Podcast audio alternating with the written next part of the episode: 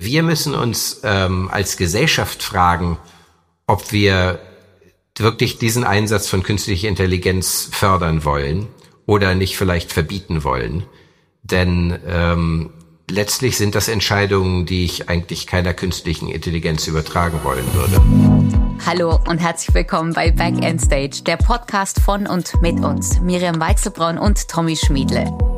Back, weil Tommy als Autor und Regisseur lieber aus dem Hintergrund agiert und Sendungen kreiert. Während Miriam als Moderatorin auf der Bühne und vor der Kamera steht, also sie ist voll Stage. Back and Stage eben. Und weil wir uns gut kennen und uns trotzdem auch mögen, laden wir uns gegenseitig tolle Gäste aus unserem beruflichen Umfeld ein. Einmal er für mich und dann wieder sie für mich. Und dann besprechen wir aus ganz verschiedenen Blickwinkeln ein ganz spezielles Thema. Das irgendwie zu unserem Gast passt. Ja, hallo, wir sind wieder da bei Back End Stage mit einer neuen Episode und äh, ich bringe ja diesmal einen Gast mit, habe ich mir überlegt. Und zwar will ich Tommy ein bisschen herausfordern. Ein Hallo auch von meiner Seite. Herausforderungen liebe ich, ja. Du schaust heute ein bisschen wie so, wie so ein Evil Genius aus, so ein, ein, ein, ein genialer Bösewicht. Aha, mit Evil schon, aber Genius. Schwarzem äh, Steve Jobs Pullover und Rollkragenpulli. Und die Hände so ineinander so. ja. Pass auf, Tommy, ich habe neulich was gesehen, was mich beschäftigt seit längerer Zeit. Und zwar eine Dokumentation auf YouTube, mhm. die da hieß AlphaGo. Kenn Kennst ich. du das Spiel Go? Ja, ich kenne auch die Doku. Sehr gut. Also Go, erklären wir es kurz, ist ein Spiel, das äh, vor allem im asiatischen Raum gerne gespielt wird. Es ist noch viel verkopfter und komplizierter als Schach. Und diese Go-Champions sind in diesen Ländern wirklich wahre Helden. Mhm. Und äh, zum allerersten Mal in der Geschichte ist es einem Computerprogramm gelungen, einen menschlichen Go-Champion zu schlagen. Das mhm. gab es noch nie, weil eben Menschen anders sind. Die spielen kreativ und sind intuitiv und bisher hat es kein Computer geschafft. Aber jetzt mit dieser künstlichen Intelligenz hat es dieses Programm geschafft, sich selbst Go-Spielen beizubringen mhm. und dann wirklich den Champion zu schlagen. Und ich habe es gesehen, ich habe so mitgefühlt. Für mich war das so ganz, ganz eigenartig, weil ich dachte nicht, dass mich diese Doku so mitreißen würde. Und dann saß ich da und habe so ein ganz mulmiges Gefühl gehabt. Wie ging es dir da? Mich hat es tatsächlich damals an äh, Deep Blue erinnert. Du bist ja ein bisschen jünger als ich und Deep Blue war 19... Das war Kasparov, oder? War Kasparov, genau. Und der hat gespielt gegen den Schachcomputer Deep Blue, hieß er, glaube ich.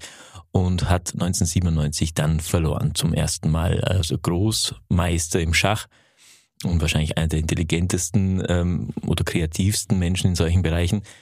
Und das hat mich damals erinnert, weil ich wusste, dass das bei uns in der Schule war, das dann schon Thema mit 17.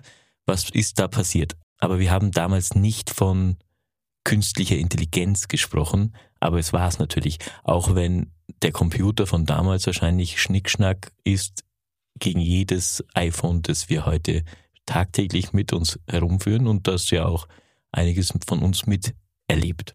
Ich finde diese Menschen, die diese Computer programmieren so wahnsinnig faszinierend. Das sind ja meine, meine Typen Männer, gell? Also, wenn die dann Aha. noch Humor dazu haben, also intelligente ja. Männer gepaart mit Humor, da bin ich schon dabei. Ehrlich? Ja. Gut, dass du verheiratet bist. Ja, das sind so meine Kriterien. Das war immer schon so. Ja, und mein Mann ist äh, Gott sei Dank auch beides. Von daher habe ich es ganz gut getroffen. Sehr trockenen Humor hat der muss auch haben bei dir. Das, der muss ordentliche Portion Humor haben, wenn er bereit ist, mich zu heiraten. Vor allen Dingen gute, gute Nerven. Ein Riesengag war das, diese Hochzeit. Ja, sehr lustig, war vor kurzer, äh, heute vor zwei Jahren. Ja, ich hatte Hochzeitstag gerade. Herzlichen erst. Glückwunsch. Ja, ja, ja, danke schön. Er hält schon zwei Jahre aus, noch ein paar Jahre länger. Ja, wobei er hat neulich auch gesagt, es fühlt sich schon wie so eine Lifetime an. Okay. Ich, ich weiß nur nicht, ob das positiv oder negativ gemeint war. Sehr gut. Auf jeden Fall Was ist er auch ein sehr äh, zu eurer Ehe. Nein, ob, der, ob er das positiv oder negativ gemeint hat. Äh, also wenn zwei Jahre lang sind, dann äh, wünsche ich toi, toi, toi für die Zukunft.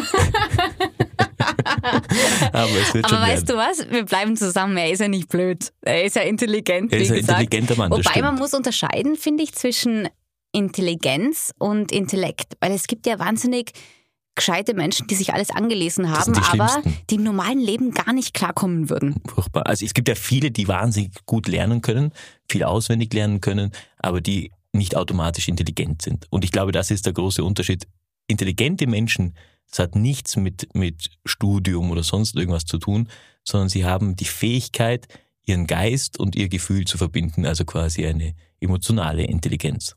Und dann ist natürlich die Kombination wahrscheinlich noch am besten, dass ich A, intelligent bin, aber auch gut Sachen lernen kann. Das ist wahrscheinlich der Idealfall. Ja? Mit so jemandem sprechen wir heute übrigens. Hör auf. Ja, wir haben ja AlphaGo angesprochen und äh, AlphaGo wurde damals ähm, programmiert Ach. von DeepMind. Das mhm. ist eine ähm, Forschungseinrichtung für künstliche Intelligenz. Und der Mann, der damals maßgeblich an der Entwicklung von AlphaGo, von diesem Programm beteiligt war, der ist heute bei uns, also nicht bei uns, er ist in London eigentlich, aber wir schalten ihn zu uns nach Wien. Und zwar heißt er Tore Gräpel und er ist einer der führenden Experten, wenn es in der Forschung sich um künstliche Intelligenz dreht. Und der kommt in der Doku auch vor, oder? Der kommt auch in der Doku vor, ja. Herzlich willkommen, Tore Gräpel. Guten Morgen. Ja, wir freuen uns so, dass du dir Zeit genommen hast. Äh, ich habe nur Zweifel daran, dass du dich ja nicht langweilen sollst mit uns, weil du dich ja tagtäglich mit ganz schlauen Dingen beschäftigst und wir vielleicht die eine oder andere Frage haben, die möglichst vielleicht plump daherkommt. Also ich finde es immer super spannend, mich mit allen möglichen Leuten über künstliche Intelligenz zu unterhalten. Ähm, das Feld hat so viele Fortschritte gemacht und dringt immer in immer mehr Lebensbereiche ein. Und äh, da haben die Leute natürlich Fragen. Aber uns als Forscher interessiert es natürlich auch, wie die Sachen ankommen, wie die Menschen darüber denken. Mhm. Und wir beantworten natürlich auch sehr gerne Fragen. Tore, vielleicht fangen wir ganz am Anfang an. Wenn wir über künstliche Intelligenz sprechen, müssen wir vielleicht einfach generell über das Thema Intelligenz sprechen. Was ist denn Intelligenz für dich? Ja, das ist eine sehr gute Frage. Wie soll man etwas erforschen, wenn man nicht versteht, äh, was es ist? Ähm, und in der Tat ist die Frage, was Intelligenz eigentlich ist, ein zentraler Bestandteil unserer Arbeit.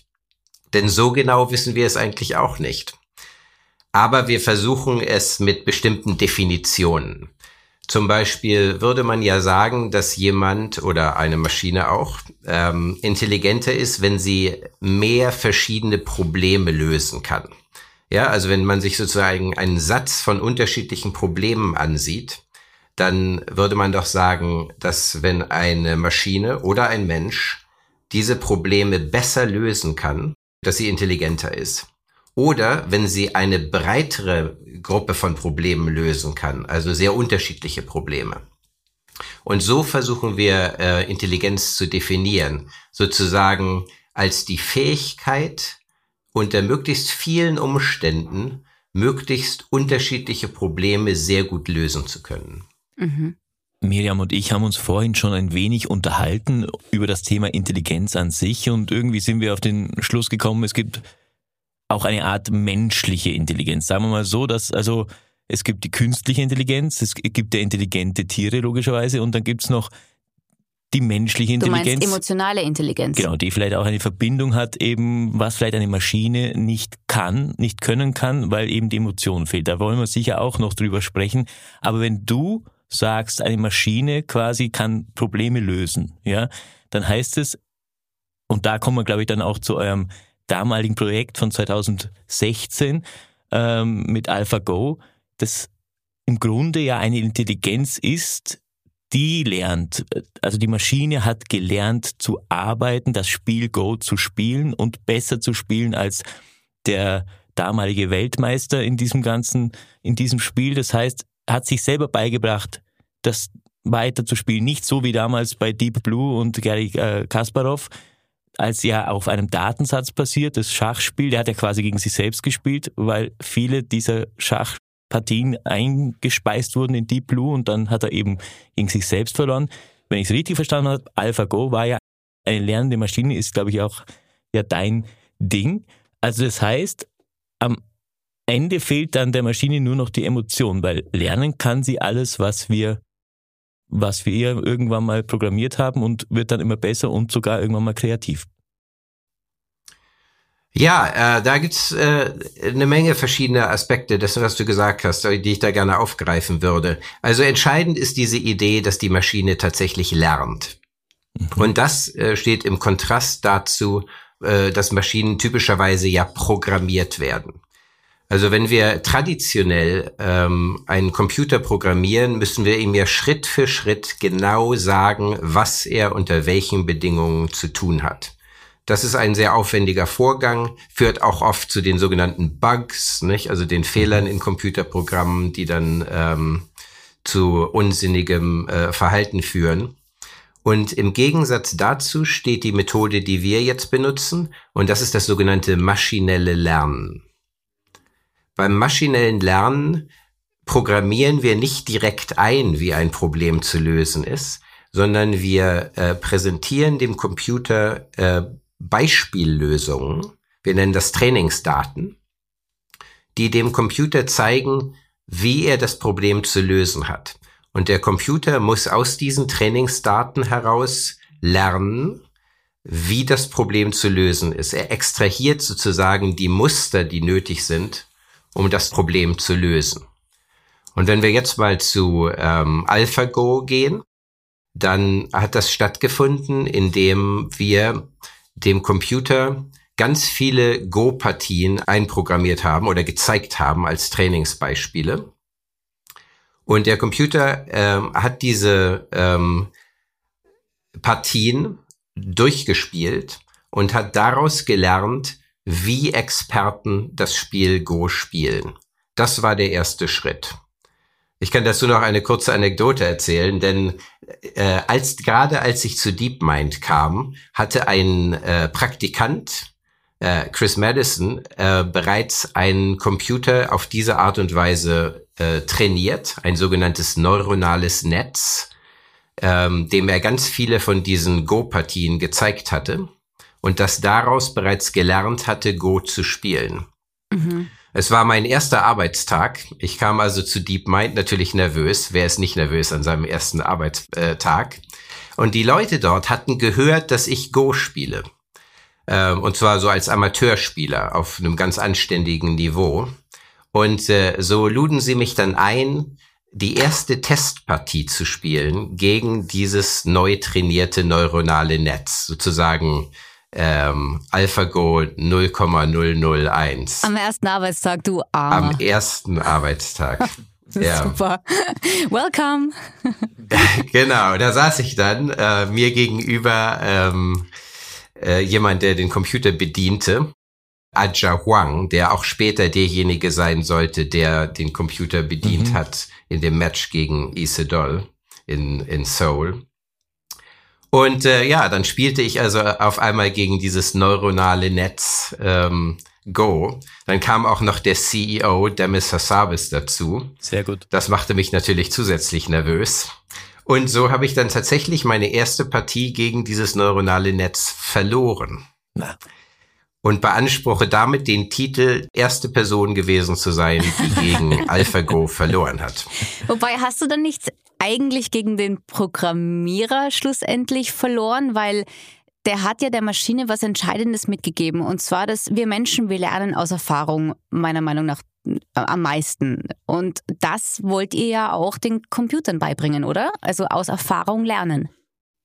Ganz genau. Also das ist die, das ist die Philosophie des maschinellen Lernens und dieser erste Prototyp hatte diese Idee bereits äh, umgesetzt. Und äh, die Frage ist aber äh, eine sehr gute. Gegen wen habe ich hier eigentlich verloren? Denn äh, äh du sagst, ich habe gegen den Programmierer verloren, mhm. aber in gewisser Weise waren da ja auch 200.000, glaube ich, äh, Go-Partien beteiligt. Also ähm, die Aufzeichnungen, wie Go-Meister in, in, der Vergangenheit gespielt haben. Mhm. Und ähm, diese Trainingsdaten, die enthalten natürlich eigentlich sozusagen die Weisheit über das Go-Spiel oder das Wissen, wie man Go spielt. Und aus diesen Daten hat der Computer diese Information extrahiert, wie man spielt. Und insofern könnte man auch sagen, dass ich vielleicht gegen tausende alter Go-Meister verloren habe, deren Wissen sozusagen in diesen Daten gespeichert war und die dann gebündelt wurden in diesem neuronalen Netz, was aus diesen Daten gelernt hat. Aber was ich diesbezüglich noch nicht verstehe, ist einfach, dass du ähm, ja, gegen diese Go-Meister hast du verloren, aber die spielen ja nicht nur nach den Regeln, die spielen ja kreativ und intuitiv. Wie, wie kann der Computer das lernen? Das ist doch eigentlich so menschlich, dass ich mir nicht vorstellen kann, dass das ein Programm erlernen kann. Das war ja auch, glaube ich, der, der Punkt dann, oder? Also wenn ich es richtig verstanden habe, bei AlphaGo gab es einen Moment, wo alle gemerkt haben, jetzt macht das Ding was, was keiner vorhergesehen hat. Und ich glaube, das war im zweiten Spiel, Zug 37 oder so, da hat das Ding was gemacht, wo alle Experten gesagt haben, das ist eigentlich alle Go-Experten, das ist eigentlich ein, müsste das ein Fehler sein. Und in Wirklichkeit war es ein wahnsinnig kreativer Schachzug, also Go-Zug. War das dieser Punkt, wo man gesagt hat, jetzt ist die Maschine kreativ? Ja, und wie kann eine Maschine kreativ sein? Ich verstehe genau. es noch nicht, Tore. Ja, es ist schon verblüffend. Ähm, das stimmt. Also ich habe auch äh, eine sehr intensive Erinnerung an diesen äh, Moment in Seoul, als ähm, äh, AlphaGo den Zug 37 gespielt hat, ähm, der für alle als Überraschung kam. Ähm, ich saß im Publikum zu dem Zeitpunkt und, äh, und guckte zu. Wir hatten auch äh, Kommentatoren, die sozusagen vorne auf der Bühne standen und den Leuten das Spiel erklärten. Go-Experten, die sozusagen die Züge kommentierten. Und ähm, der eine von denen, äh, der sah also auf seinem Bildschirm, dass AlphaGo diesen Zug gespielt hatte und setzte einen magnetischen Stein auf die Tafel an die entsprechende Stelle und nahm ihn sofort wieder zurück, weil er sich dachte, das kann eigentlich nur ein Irrtum sein. Da kann niemand spielen in dieser Situation. Das passt einfach nicht. Also nahm er den Stein wieder zurück und unterhielt sich kurz mit seinem Moderationspartner darüber, dass das ja wohl ein Fehler sei. Und dann legte er ihn aber wieder hin und sagte, nein, nein, ich fürchte, das ist der Zug, den AlphaGo hier gemacht hat.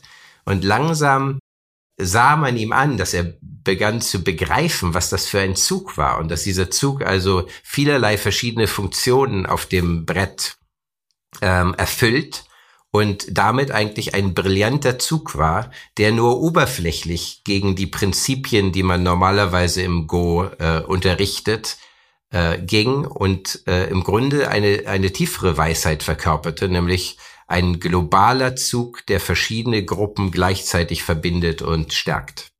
Ich habe in diesem Moment auch so mitgefühlt mit Lee Sedal, weil dieser Druck, der auf diesem Mann lag, also haben ja hunderte Millionen Menschen sich diese Spiele angeschaut, die Presse, es war ja äh, emotional eigentlich kaum zu ertragen und Tommy meinte auch, eigentlich müsste man solche Spiele unter Ausschluss der Öffentlichkeit machen, weil äh, ein Computer ist ja nicht unter Druck. Das ist genau der Punkt, weil ich dachte mir eigentlich, da möchte jetzt nicht die, die euch als Forscher da äh, an der, ans, ans Bein pinkeln, aber ich dachte mir, eigentlich ist es ein wenig unfair, weil er hat natürlich, da waren ja unfassbar viele Kameras, er, er hatte den Druck des Menschen, sage ich jetzt mal, und eigentlich war das ein bisschen ungerecht. Oder du wirst jetzt sagen, wahrscheinlich, nee, nee, das so war das nicht. Ähm, also wir haben, wir hatten ja vorher auch schon Tests durchgeführt ja. und die haben wir in der Tat äh, mehr unter Laborbedingungen sozusagen gemacht, also unter Ausschluss der Öffentlichkeit. Ähm, aber äh, an sich war die Ausgangslage äh, schon etwas anders, äh, denn äh, Lise Doll hatte sich durchaus als sehr ähm, selbstbewusst mhm. dargestellt, in, bevor das Match anfing und hatte, glaube ich, nicht damit gerechnet, dass äh, der Computer schon so weit ist, dass AlphaGo schon so viel gelernt hat, äh, dass es ihm äh, das Wasser reichen könnte. Ich glaube niemand, oder? Weil es ist ja vorher auch noch nie passiert. Es ist ja noch nie einem Computer vorher gelungen, einen Go-Champion zu schlagen. Genau, das kam insofern als Überraschung. Ich glaube, deswegen hatte er kein Problem damit, das in der Öffentlichkeit machen zu wollen, weil er, glaube ich, davon ausging, dass das ein relativ einfaches Match für ihn sein würde, äh, was sich dann natürlich als falsch herausstellte. Ähm, aber wir haben in der Tat auch äh, mit ihm gefühlt, viele von uns im Team spielen auch Spiele, auch einigermaßen kompetitiv, Schach und Go und solche Spiele. Und wir wissen, wie der Druck ist, wenn man, wenn man solche Spiele spielt, in einem Turnier zum Beispiel.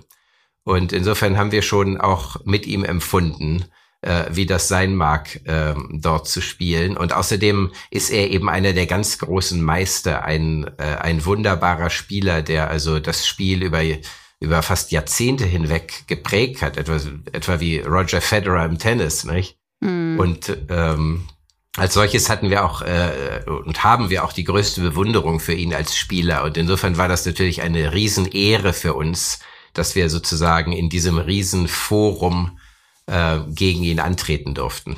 Darf ich nochmal kurz zurückkommen und fragen, hat AlphaGo also kreativ und intuitiv gespielt und damit fast menschlich? Ja, man kann das, glaube ich, so sehen. Also Go ist natürlich eine sehr eingeschränkte Domäne und sehr weit entfernt von der Komplexität des Lebens, in dem wir uns normalerweise bewegen. Also das ist sozusagen die Einschränkung. In diesem sehr begrenzten kleinen Universum des Go-Bretts mit seinen 361 Feldern, ähm, da kann man, glaube ich, sagen, dass Züge wie dieser äh, Zug 37 eine Form von Kreativität darstellt. Ähm, was würden wir denn Kreativität nennen? Ich glaube, wenn eine Sache zwei Bedingungen erfüllt. Sie ist neuartig und sie macht in dem Zusammenhang Sinn. Also es muss ein Zug sein, der irgendwie überraschend ist, aber auch gut. Mhm. Und äh, dieser Zug 37 erfüllt eigentlich beide dieser Bedingungen. Und als solches ähm, kann man den, glaube ich, als kreativ bezeichnen. Mhm. Was interessant ist, er war deswegen so überraschend für die Menschen, weil es eine bestimmte Konvention gibt in unserem Denken oder so eine Faustregel sozusagen für Go-Spieler, dass man einen Zug auf der fünften Linie so diagonal zu einem anderen äh, Stein, der schon steht, normalerweise nicht spielt, weil man dadurch zu viel Gebiet weggibt. Und das ist sozusagen eine Regel, die man recht früh im Go lernt. Und äh, diese Regel wurde verletzt, weil es eben andere Faktoren in dieser Stellung gab, die darauf hindeuteten, dass dieser Zug trotzdem sehr gut ist. Mhm. Und ich glaube, es ist oft ja dieses, diese Regelverletzung, die wir als Kreativität wahrnehmen. Auch bei Künstlern, nicht? Wenn jemand über den Rahmen des Bildes hinaus malt auf die Wand, dann, dann haben wir das Gefühl, das ist, da ist was Kreatives passiert. Äh, metaphorisch gesprochen. Also wenn, wenn ein Rahmen gebrochen wird, wenn eine Regel verletzt wird und trotzdem etwas Sinnvolles dabei herauskommt. Und ähm, dadurch, dass die Regeln ähm, im, in AlphaGo eben nicht fest kodiert sind und damit immer im, Re im Bereich der menschlichen Überlegung bleiben, sondern weil AlphaGo selbst sozusagen seine Strategien aus den Daten lernt. Deswegen ist es eben auch frei, dann äh, solche neuen kreativen Züge zu machen. Kann man sagen, eigentlich ist es ja eine Art strategische Kreativität. Also AlphaGo hat gelernt, ist dann selbst kreativ geworden. Ähm, was wir jetzt gerade oder was du schon gesagt hast, es ist, gibt auch eine Art schöpferische Kreativität, die wahrscheinlich eher die menschliche ist. Also quasi alles beginnt. Irgendeiner im Jahre Schnee hat in China Go erfunden, ja, und hat sich gedacht, okay, wir nehmen ein Brett und dieses schöpferische Kreativsein aus einem weißen Blatt Papier irgendwas zu machen, das ist eigentlich das, was wir Menschen noch haben, was die Maschine nicht haben kann, noch nicht haben kann oder vielleicht sagst du uns später eh schon lange hat und wir wissen es nur noch nicht. Aber dieses quasi schöpferische ist das, was uns noch unterscheidet zu den Menschen, äh, zu den Maschinen, weil wir vielleicht auch, und da kommt wahrscheinlich auch die Emotion dazu, weil wir eben die Kombi haben aus Intelligenz und Emotion und vielleicht denken, ich muss irgendwas Neues machen, ich möchte was gestalten, ich möchte, äh, ich möchte was Neues entdecken. Ja, ich glaube, das, äh, das ist alles richtig. Ähm, und äh, was wir versuchen zu machen, ist natürlich den Rahmen zu erweitern, innerhalb dessen die Maschine etwas Neues machen kann. Und ähm, in einer neueren Arbeit, die wir Alpha Zero genannt haben, da gehen wir auch einen Schritt weiter. Und zwar ähm, um nochmal daran zu erinnern, AlphaGo ähm, benutzt menschliche Go-Partien, um daraus zu lernen, wie Menschen Go spielen und kombiniert das dann mit seiner eigenen ähm, taktischen Suche. Das geht sozusagen dann aufgrund dieses Wissens besonders effektiv Variationen durch, die in dem Spiel stattfinden können. Also so Überlegungen wie, wenn ich diesen Zug mache, dann macht der andere den Zug, dann mache ich diesen Zug, macht der andere den Zug und dann sieht es ganz gut aus und deshalb mache ich diesen Zug. Nicht? So denkt man ja, wenn man so ein Spiel spielt. Man überlegt, wie der andere reagieren wird. Und äh, bei AlphaGo hatten wir eben diese menschlichen Go-Partien benutzt, um diese Suche in die richtige Richtung zu lenken, ähm, so dass das System äh, in diesem riesigen Spielraum, den das Go-Spiel darstellt, sozusagen schon weiß vom Menschen her gelernt, was im Prinzip gute Züge sind. Bei Alpha Zero sind wir nun einen Schritt weiter gegangen und haben äh, diese äh, menschlichen Partien dem System nicht zur Verfügung gestellt, sondern haben dem System sozusagen einfach nur gesagt, hier sind die Regeln des Spiels, also die Spielregeln wirklich, wie man zieht und was das Ziel ist. Und haben der Maschine dann gesagt, jetzt spiel gegen dich selbst ähm, und versuche herauszufinden, wie man dieses Spiel am besten spielt. Und ähm, die Maschine hatte hier also sozusagen kein menschliches Vorwissen darüber, wie man das spielt, hatte keine menschlichen Partien, von denen es lernen konnte. Und ähm, sie hat dann aber trotzdem gelernt, Go zu spielen. Und das war ein ganz spannender Prozess. Mhm. Zunächst mal äh, hat sie natürlich zufällig gespielt, weil sie keinerlei Ahnung hatte, was passiert. Aber dann hat sie, ähm, hat sie aus diesen Partien die sie gegen sich selbst gespielt hat, gelernt und wurde etwas besser. Und dann hat sie natürlich wieder gegen sich selbst gespielt, gegen diesen besseren Gegner und konnte dadurch noch besser werden. Wenn wir jetzt mal weggehen von ähm, künstlicher Intelligenz im Zusammenhang mit äh, Computerspielen, also mit Spielen, wo im Alltag, und ich glaube, da hat der Tommy ein bisschen Angst, weil der Tommy ist davon überzeugt, dass künstliche Intelligenz in Wahrheit der Anfang vom Ende der Menschheit ist. Ungefähr, habe ich das richtig übersetzt, Tommy? Das ähm, sage ich jetzt äh, wahrscheinlich. Na, ich denke einfach, wenn wir keine Regeln schaffen, und das kommt ja auch in euren Dokumentationen vor, wer die Regeln schaffen muss, weil natürlich kann man so wie damals bei der Kernspaltung, das Ganze positiv und negativ nützen. Da sind wir uns wahrscheinlich alle einig. Und man muss wahrscheinlich Regeln schaffen. Aber im Großen und Ganzen habe ich eher die Theorie, dass das ist auch in Ordnung, weil irgendwann muss es ja vorbei sein, ist das Anfang vom Ende. Wobei du verwendest, wir verwenden doch alle eigentlich Logisch. schon künstliche Intelligenz im ich kleinen Tore, oder? Wo in unserem Alltag finden wir denn schon ähm, eure Arbeit? Also die künstliche Intelligenz in unserem Alltag, ohne dass es vielleicht manchen bewusst ist, dass wir es da mit künstlicher Intelligenz zu tun haben? Ja, auf jeden Fall. Ähm, ich glaube, so die offensichtlichsten Punkte sind vielleicht, wenn wir mit unseren Mobiltelefonen interagieren, also äh, Programme wie äh, Siri zum Beispiel, die verstehen ja schon mal menschliche Sprache. Also mit verstehen meine ich, dass es jedenfalls die Worte identifizieren kann, die gesprochen werden. Das basiert auf maschinellem Lernen. Diese Systeme sind neuronale Netze, die trainiert wurden mit ähnlichen Techniken wie, äh, wie AlphaGo.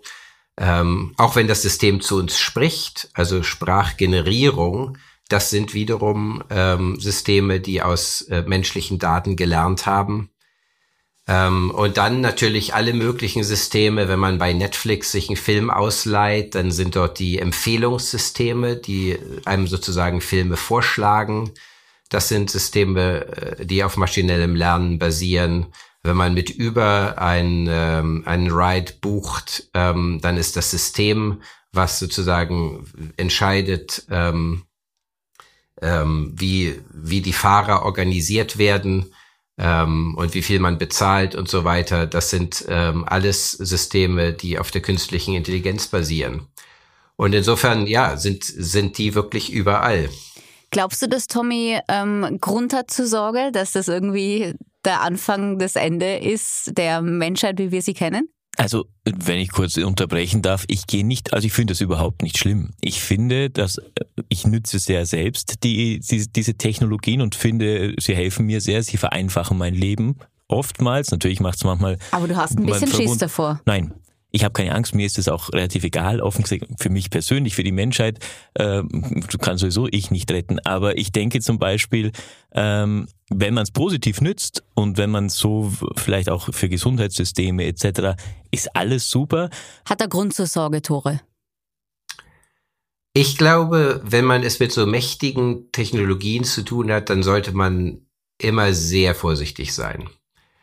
Und ähm, es macht deswegen totalen Sinn, äh, verschiedene Technologien, Anwendungen durchzugehen und zu, zu überlegen, welcher Schaden hier auch entstehen könnte.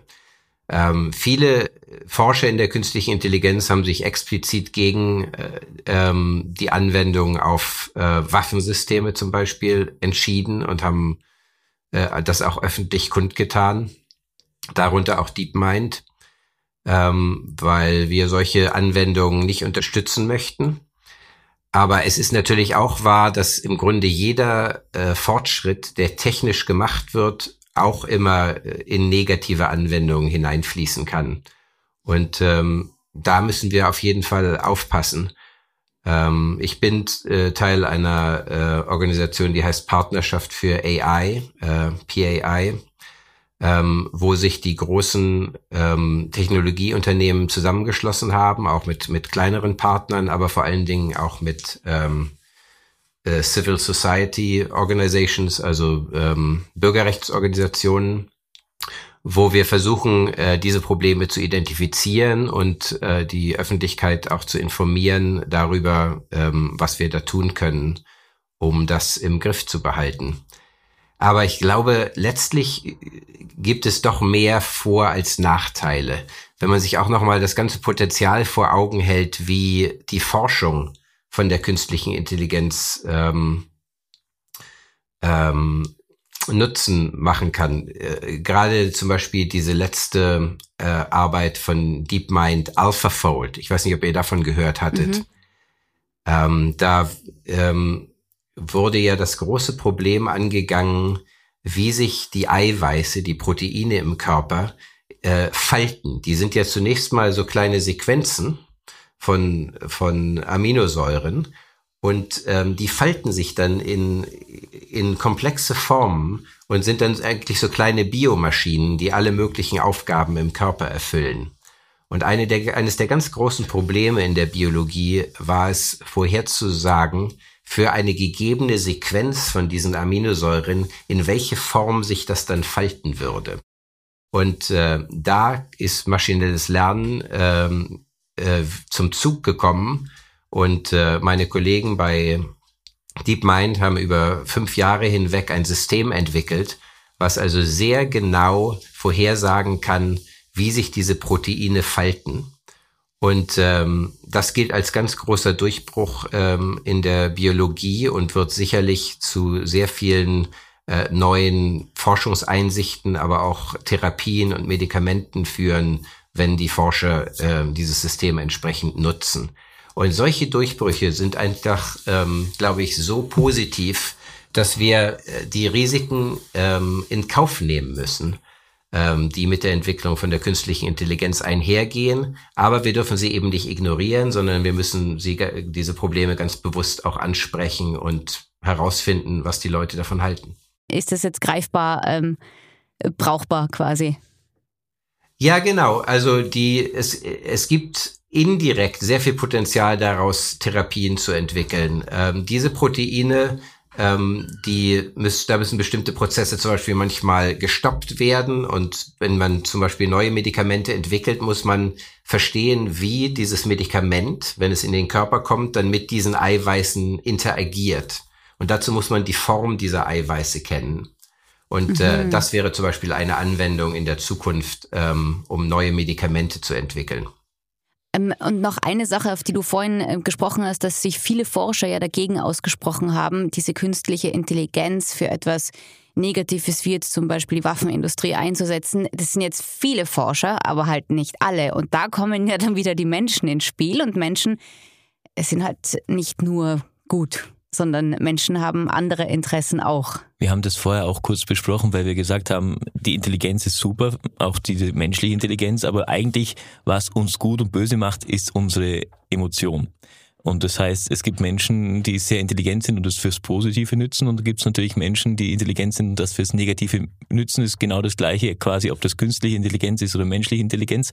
Und da, da bin ich eben an dem Punkt, aber du hast es eh schon gesagt, dass quasi jetzt nicht nur die großen Unternehmen, die in der künstlichen Intelligenz zu Hause sind, sich zusammensetzen müssen, sondern ihr habt dann auch quasi ähm, soziale Einrichtungen mit dabei, um genau das Problem nicht zu machen, das wahrscheinlich damals bei der Kernspaltung, das ist für mich immer so der, der Vergleich, damals verabsäumt wurde, zu sagen, was kann man mit dem eigentlich alles anrichten und was, wie kann man es nützen? Du meinst Risiken ja. abschätzen? Genau. Mhm. Genau, wir müssen die Risiken abschätzen und wir müssen auch mit den Leuten ins Gespräch kommen, die dann von der Technologie primär betroffen sind. Ähm, es ist ja gar nicht nur so, äh, dass, dass eine böse Absicht dahinter stecken muss. Das ist natürlich ein Fall. Also wenn da jemand, den nennen wir dann so im Jargon Bad Actor sozusagen, wenn mhm. jemand also wirklich böse Absichten hat, dann kann er sich natürlich künstliche Intelligenz so zunutze machen, wie jeder andere das auch kann. Und ähm, du hattest es angesprochen, äh, das gilt auch für andere Technologien, ähm, diese Fähigkeit sozusagen im Guten wie im äh, Schlechten anwendbar zu sein. Ähm, aber es gibt natürlich auch Effekte, die negativ sind, die nicht unbedingt ne, einer bösen Absicht entsprechen. Ähm, zum Beispiel gibt es dieses Phänomen, dass wir ja immer mehr Entscheidungen übertragen an künstliche Intelligenzsysteme. Äh, nehmen wir als Beispiel mal ähm, die Kreditvergabe. Ja, wenn eine Bank sozusagen automatisch entscheiden möchte, ähm, an wen sie einen Kredit vergibt und an wen sie keinen Kredit vergibt.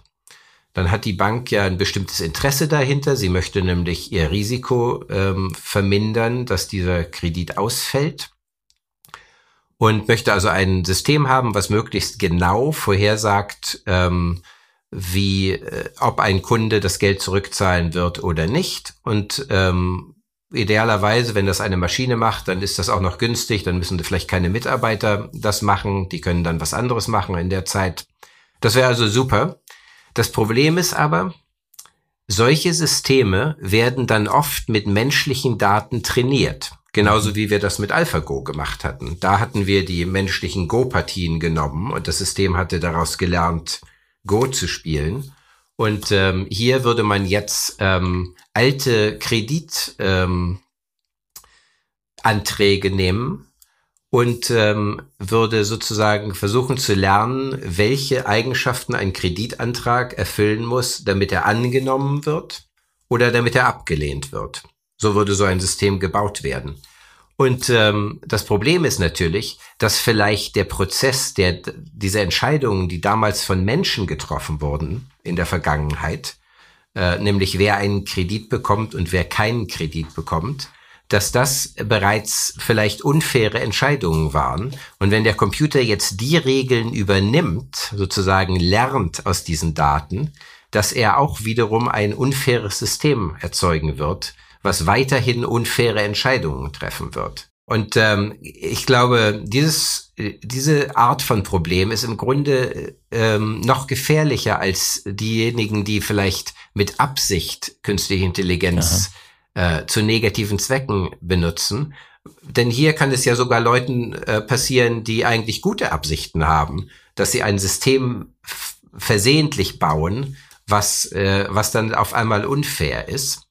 Aber zum Glück äh, ist dieses Problem erkannt worden und die ähm, AI-Community, also die KI-Community, hat äh, darauf reagiert. Das ist jetzt ein aktives Forschungsfeld, mit dem sich äh, viele Forscher beschäftigen. Wie können wir Systeme bauen, die fair sind? Was heißt Fairness eigentlich? Können wir das ähm, als können wir das algorithmisch erfassen, so dass wir ähm, zum Beispiel erstmal checken können, ob ein System fair ist oder unfair ist und dann entsprechend äh, Systeme bauen können, die so etwas korrigieren, um letztlich faire Entscheidungen fällen zu können. Das ist ein ganz wichtiges Gebiet. Ist es schon möglich oder arbeitet man gerade dran an der Fairness? Ähm, es ist äh, noch ein offenes Problem, aber es gibt inzwischen gute Definitionen von Fairness. Man kann sich sozusagen ansehen äh, für verschiedene Gruppen ob die Entscheidungen, die ein System ähm, trifft, abhängig sind von solchen Gruppenmerkmalen, um zum Beispiel sowas wie Diskriminierung äh, zu verhindern. Und äh, um das nur auf einem äh, hohen Abstraktionsgrad vielleicht jetzt zu sagen, es hat natürlich auch Vorteile. Ähm, in der Vergangenheit gab es sicherlich oft Menschen, ähm, die mit Vorurteilen bestimmte Entscheidungen getroffen haben, was zu unfairen Entscheidungen getroffen hat. Und wenn wir bestimmte Prozesse jetzt formalisieren, also von Computern durchführen lassen, dann gibt uns das natürlich auch die Gelegenheit, hier systematischer vorzugehen und dann diese unfaire Behandlung von bestimmten Personengruppen wirklich zu erkennen und auch was dagegen zu machen. Das, wenn man das erstmal in einem Computersystem erkannt hat, dann hat man natürlich auch die Gelegenheit, etwas dagegen zu tun. Das heißt, es ist da ganz viel Potenzial, einfach wirklich ähm, ein paar der kompliziertesten Probleme unserer Zeit zu lösen, äh, wenn man es dann richtig angeht. Ähm, du hast äh, erzählt, du, du ähm, warst lange bei DeepMind, du wirst bald was Neues beginnen. Ähm, das sich auch mit einem Problem unserer äh, Zukunft beschäftigt. Ich habe vorhin schon gescherzt und gesagt, wenn jemand wie du, ein, eine Koryphäe in Sachen künstliche Intelligenz sowas sagt, dann erwartet man gleich so ein bisschen, oh oh, was kommt da noch? Ähm, welche Probleme kann denn künstliche Intelligenz jetzt äh, für uns vielleicht in Zukunft lösen? Welche komplizierten Probleme unserer Zeit könnten vielleicht bald der Vergangenheit angehören, wenn ihr schlauen Menschen da draußen weiter so viel arbeitet? ja, ist eine gute Frage. Also ich glaube, dass es sehr viel Potenzial in der Forschung gibt und auch in, in den Ingenieurswissenschaften, um bessere Systeme zu bauen. Zum Beispiel ähm, gibt es sehr viel Potenzial, ähm, Gebäude zu bauen, die energieeffizienter arbeiten oder die Steuerung innerhalb existierender Gebäude ähm, effizienter zu machen, so dass wir Energie sparen können. Das gleiche gilt für Fabrikanlagen ähm, und Kraftwerke. Ähm, hier kann künstliche Intelligenz einfach optimierend eingreifen. Also Klimawandel ähm, gegen den Klimawandel. Ganz genau, mhm. ja. Ähm, natürlich muss man auch wiederum sehen, dass ähm, künstliche Intelligenz auch sehr viel Energie verbraucht. Mhm. Also ähm, große Computersysteme, die ähm, die solche Probleme lösen, die verbrauchen auch sehr viel Energie, zum Beispiel während sie trainiert werden. Mhm. Und das muss man natürlich auch im, sozusagen dagegen halten. Aber ich glaube, das Optimierungspotenzial im Energiebereich ist sehr hoch. Ähm, dann gibt es Projekte, wo Leute versuchen, ähm, die Kernfusion endlich ähm, zum Erfolg zu führen. Ähm, Kernspaltung ist ja ein relativ gut verstandener Prozess, aber Kernfusion gilt eigentlich als noch vielversprechender zur Energieerzeugung. Aber bisher hat man Schwierigkeiten, diesen Prozess zu stabilisieren. Wenn Kernfusion ähm, unkontrolliert abläuft, ist das natürlich eine Wasserstoffbombe. Und äh, wenn es kontrolliert abläuft, könnte es ähm, die Energiequelle sein, die uns auf saubere Art und Weise ähm, zuverlässig Strom liefern könnte. Und ähm, künstliche Intelligenz wird ähm, schon dafür erforscht, herauszufinden, wie man ähm, diesen Prozess stabilisieren könnte, also eine stabile Kernfunktion herstellen äh, könnte. Und das würde natürlich viele Energieprobleme äh, der Welt lösen und dann letztlich auch beim Klimawandel helfen. Also ihr seid für mich ja auch so äh, Philosophen. Es muss ja so sein, weil ihr müsst ja auch definieren, was ist gut, was ist böse, was ist fair, was ist unfair. Das sind so ganz klassische philosophische Themen. Augenscheinlich beschäftigt ihr euch auch damit, was, was mich jetzt nicht beruhigt, aber dass ich zumindest sage, okay, das ist positiv. Alles, was wir jetzt gehört haben, ist sehr, sehr positiv. Ich würde nur noch mal gerne, weil dieses Video, glaube ich, viele, viele Menschen auf YouTube gesehen haben. Ich möchte gerne von einem Experten wissen, ob das gefaked ist oder nicht, dass ein Kampfroboter in einer Millisekunde entscheiden kann, ob der Mensch, den er jetzt erschießt, ein Mensch ist, weil ein Herz schlägt oder eine Maschine ist. Ist sowas wirklich, ist es ein Fake oder würdest du aus deinem Wissen heraus sagen, grundsätzlich ist es möglich? Ja, also das sind äh, das sind wirklich erschreckende ähm, Anwendungen und äh, ja, ich finde sowas auch äh, recht schockierend zu sehen. Aber wenn äh, ihr mich jetzt sozusagen fragt, ob das technisch möglich ist, ähm, technisch gesehen können Computer natürlich trainiert werden, sehr schnell Gesichter zu erkennen ähm, oder andere Merkmale. Ähm, ich glaube, im Prinzip ist das möglich, aber ich glaube, wir müssen uns ähm, als Gesellschaft fragen, ob wir wirklich diesen Einsatz von künstlicher Intelligenz fördern wollen oder nicht vielleicht verbieten wollen. Denn ähm, letztlich sind das Entscheidungen, die ich eigentlich keiner künstlichen Intelligenz übertragen wollen mhm. Also wir sind uns hier alle einig, hier, wir wollen das nicht. Und äh, Kasparov hat ja mal gesagt, es wäre sinnvoll zu sagen, wir nehmen die Fähigkeiten der Maschine und verbinden es mit einem guten Menschen. Das wäre natürlich das Schönste, was wir uns alle wünschen können. Allerdings, ja. Oder wenn wir keinen äh, rein guten Menschen finden können, dann wollen wir doch zumindest äh, die demokratischen Prinzipien ähm, mit der künstlichen Intelligenz verbinden, damit äh, wir da immer entsprechend eine, eine Kontrolle haben. Hm.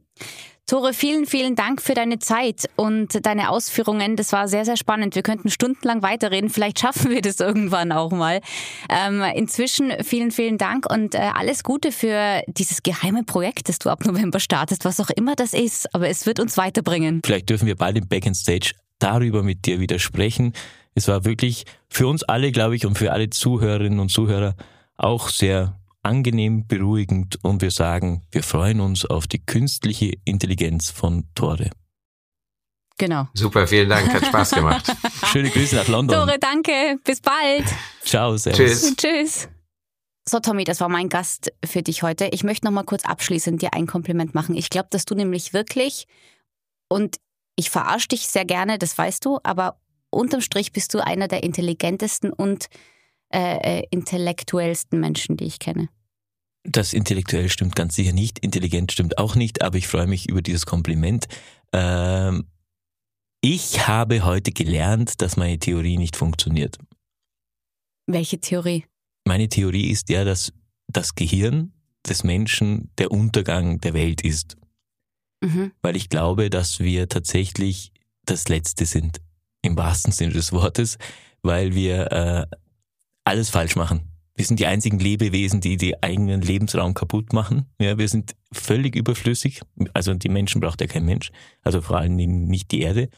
Und wenn das so ist, dann ist quasi unser Gehirn schuld daran, dass wir dann auch noch Sachen erfinden, die uns am Schluss möglicherweise äh, von der Erde entfernen und die Erde machen wir kaputt. Also ich glaube, wir sind das allerletzte. Unser Gehirn ist schuld. Und wenn das so wird, wie Tore das sagt, dann ist meine Theorie nicht richtig. Ja, schöne Woche noch. Nein, unterm Strich sind wir selber schuld, aber weißt du, was uns dann doch Bitte. ausmacht? Wir können es auch noch besser machen und wir können daraus lernen, wie Tore uns gerade auch erzählt hat. Aber nein, du bist jetzt positiver gestimmt, oder? Ich bin immer positiv gestimmt, mir ist auch der, der Untergang der Menschheit wurscht. Ja, du hast aber auch keine Kinder. Vielleicht liegt es daran. Das ist auch ein Grund. Ich glaube auch, dass man, wenn man Kinder hat, so ein mhm. bisschen sich noch mehr Gedanken macht um was kommt denn dann ja, danach? Ja, oder ist vielleicht auch der Grund, keine Kinder zu haben? Ach, ich, du gehst jetzt, du, du bist, du bist wieder, wieder, Gargamel bist du. Du bist Gargamel. Ich bin sehr positiv gestimmt. Ja. Die Sonne scheint. Die Sonne scheint, äh, hoffentlich noch sehr lange, wenn wir alle ein bisschen gescheiter und verantwortungsvoller mit dem, was uns gegeben wurde, umgehen. In diesem Sinne, bitte einfach äh, subscriben, also abonniert uns gerne diesen Podcast und schreibt uns Kommentare, schreibt uns Vorschläge, über was sollen wir uns unterhalten und gerne auch eine Bewertung dalassen. Und dann hören wir uns in zwei Wochen wieder. Und ich bin gespannt, wen du mir mitbringst, Tommy. Ja, das ist eine Herausforderung jedes Mal, aber ich freue mich drauf und auf euch. Bis bald in zwei Wochen bei Back in Stage. Tschüss.